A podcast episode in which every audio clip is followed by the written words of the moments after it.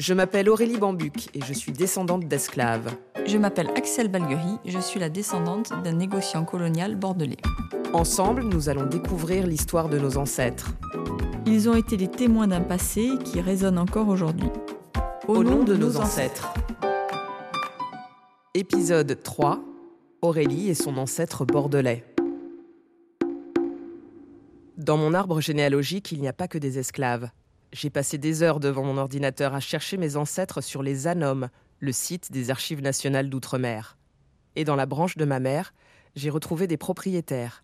Ils sont venus s'installer en Martinique au début de la colonisation au XVIIe siècle, mais je me demande d'où ils venaient. Je travaille donc sur ma branche maternelle.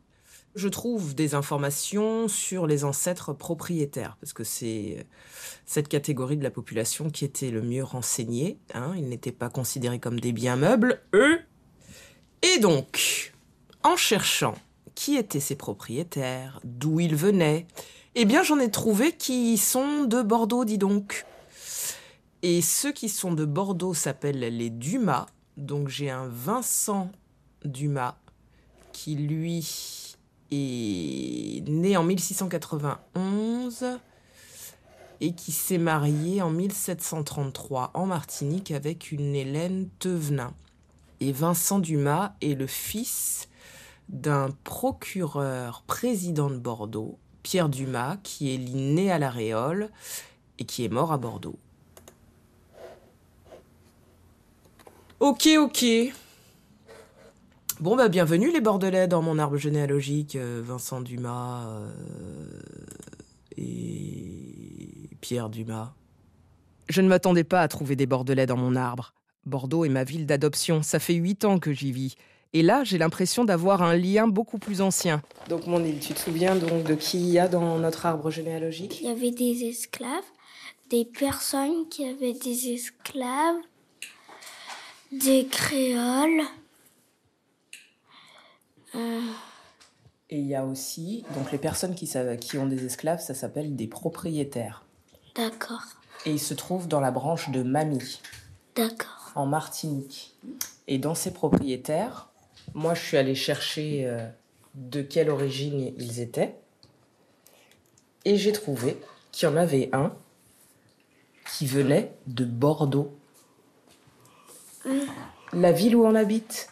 Tu te rends compte, t'as un ancêtre qui vivait à côté de chez toi. Ah, c'est bien. Parce que comme ça, je sais que l'ancêtre, il va pouvoir me protéger. Waouh D'avoir un ancêtre bordelais, euh, Hmm, tu penses que ça va te protéger? Oui. J'essaye maintenant d'en savoir un peu plus en me rendant aux archives départementales de la Gironde. Ça, c'est quoi comme genre de document? Euh, ce sera vraiment sur la famille Dumas. D'accord. enfin, Après, j'imagine que c'est un nom courant. ouais, sur Dumas, euh, Oui, en plus, ça s'appelait Pierre Dumas. franchement, vous ne aidez pas. hein. c'est eux qui n'aimaient pas. Les Pierre Dumas ou Jacques Dupont. Oui, je euh, sais. Franchement, Heureusement qu'il s'appelait pas Alexandre en plus. Hein. Donc, ça permet d'éliminer. il y aurait du bruit. euh, là, franchement. Moi, je cherche ça parce que je découvre que c'est, ils font partie de mes ancêtres. Bah, c'est cool. Mon ancêtre n'est pas Alexandre Dumas, mais j'ai trouvé quelques éléments sur Vincent Dumas et sa famille. Il me manque encore des dates, des lieux. Les recherches se poursuivent sur mon ordinateur. Donc là, je cherche le décès de Vincent Dumas, qui est donc celui qui est né à Bordeaux, qui a épousé une créole. Ah bah dis donc, sépulture de Vincent Dumas. Alors, 23 juillet 1772, euh, enterré dans le cimetière de cette paroisse, le corps de Vincent Dumas, natif de Bordeaux. Ok. Bon. Mais il est quand même loin de moi, hein, ce Vincent Dumas. Je découvre que je suis descendante à la dixième génération de Vincent Dumas. Ma généalogie est typique des Antilles. Elle est le fruit du mélange. J'ai les dominants et les dominés dans une même branche. Il faut que je partage la nouvelle avec Axel. Rendez-vous chez elle avec mon arbre. Vincent Dumas est né à Bordeaux en 1691 et il est mort en Martinique. Et son père, j'ai juste regardé pour savoir lui qui il était, ben, j'ai vu que c'était un, magistrat à Bordeaux, donc c'était un notable, mhm. qui est né en 1643, lui. Mais tu remontes très loin. Donc voilà, et donc je me suis imaginé que bah, sur les branches bordelaises, peut-être qu'à un moment ou à un autre dans les générations, ils auraient pu communiquer vu qu'ils venaient de Bordeaux mhm. et qu'ils ont vécu à la même période que la famille Balguerie. Bah, peut-être qu'ils se sont croisés à des moments, peut-être qu'ils commerçaient. Alors lui, il était magistrat, sa femme, elle vient d'une famille de commerçants. Alors j'ai retrouvé des petits documents sur sa famille. Euh, cette famille de commerçants qui commerçait donc euh, du coup avec tous euh, les noms qu'on connaît de, cette époque-là, mm. les Gradis. J'ai trouvé dans les carnets de ah commandes le nom de, Gradis. Mm. La famille Gradis a joué un rôle important dans le commerce bordelais à l'époque coloniale. Ils étaient négociants, armateurs et négriers. Donc, donc voilà, donc c'est pour ça que je me suis dit, bah, ça se trouve peut-être qu'ils se seraient croisés à un moment. Oui, ils ont peut-être travaillé ensemble. Voilà. Ils ont peut-être même commercé pour que les Balgueries transportent le, le, tu vois, je ne sais pas qu'est-ce qu'ils fabriquaient pour que ça soit transporté par les bateaux. Euh. Mm. Mm. On peut tout s'imaginer. Oui. Le, fait que tu aies un, ancêtre bordelais, finalement, euh, bah, ça, ça, va dans ce qu'on dit, c'est-à-dire la complexité de, de ce qui s'est passé à l'époque. Et j'ai l'impression que ça nous lie encore un petit peu plus, parce que peut-être que nos ancêtres finalement se connaissaient également. Ouais, mais c'est un peu comme si nous étions faites pour nous rencontrer. Ce Vincent Dumas m'intrigue. Pourquoi un Bordelais, fils de bonne famille, s'est-il rendu dans une colonie fraîchement installée?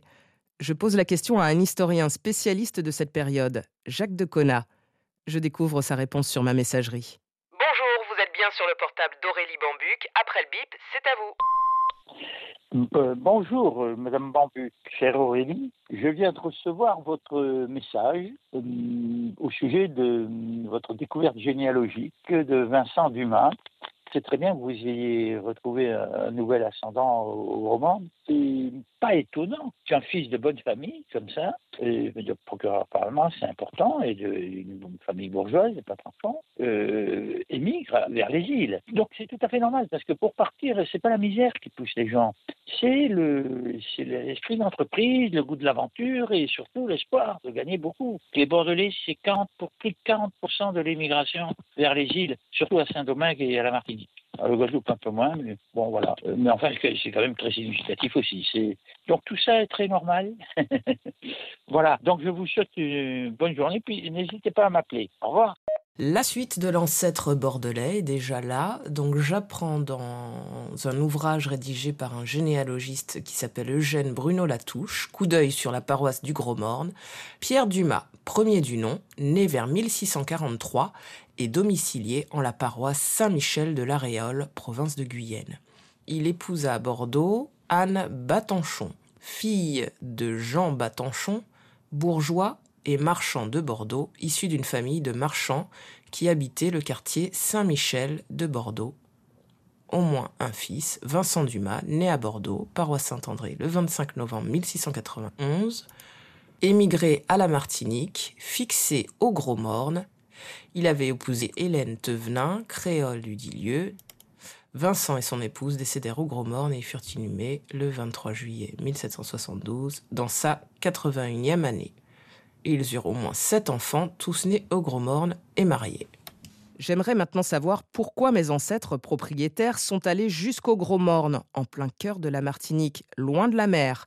J'appelle une historienne en Martinique, Jessica Pierre-Louis. Alors euh, pour le Gros Morne, je pense que c'est parce qu'il n'y a pas de terre disponible en côtier. Et donc, euh, bah, une fois que les terres euh, côtières sont déjà prises et déjà exploitées, bah, les gens reculent à l'intérieur des terres. et puis, ça dépend aussi du type de on va trouver de la canne, des grosses habitations de canne dans les plaines plutôt, euh, et puis des, cultures euh, plutôt axées sur les vivres, le café, le cacao en hauteur, dans les mornes. Donc ça peut être intéressant si vous avez des informations sur la propriété de regarder aussi le, le type de culture qu'il y avait. Je dois donc trouver les habitations, suivre les traces laissées par tous mes ancêtres, les propriétaires comme les esclaves, direction les Antilles avec Axel. Fermeture de la porte d'embarquement, s'il vous plaît. Eh bien, on est parti. Aujourd'hui, 8 heures de vol. Les conditions de vol sont relativement bonnes et du beau temps à destination avec une température attendue de 26 degrés.